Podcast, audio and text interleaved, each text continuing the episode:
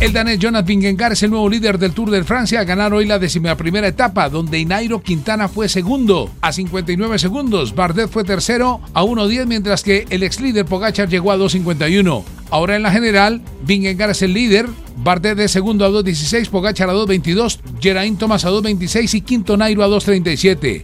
Perdieron bastante tiempo hoy Rigoberto Urán y Andrés Felipe Martínez, que en la clasificación general quedan a más de media hora del liderato. Reacciones sobre la actuación de Nairo Quintana, Pacho Benítez. Ha sido sensacional la demostración ciclística hoy de Nairo Quintana, un corredor de 32 años que ha estado tres veces en el podio del Tour de Francia.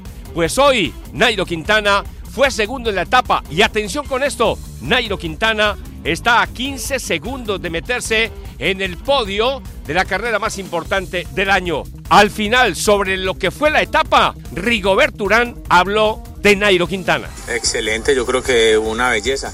Nairo es un corredor que tiene mucha clase, siempre lo ha demostrado, sino que a veces usted le dan muy duro por allá, pero Nairo es un corredor que, que tiene mucha clase y que sabe, ya ha estado eh, muchas veces en el podio del Tour de Francia, ha ganado el Giro, la Vuelta y eh, bueno, esperemos que, que pueda estar bien adelante. Claro, la idea es recuperarnos, la idea es recuperar.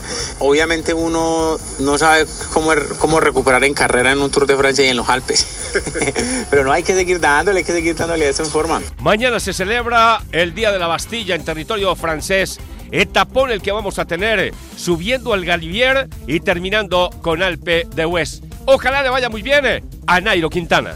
En el fútbol profesional colombiano y prosigue la segunda fecha con los partidos Cortulá ante Jaguares a las 2 de la tarde, a las 4 y 5 Pasto Envigado, a las 6 y 10 Once Caldas Equidad y a las 8 y 15 el atractivo de la jornada entre Junior y el cuadro Atlético Nacional. Y el extremo internacional inglés, Raheem Sterling, anunció su marcha del Manchester City y pasa al Chelsea también de la Liga Premier.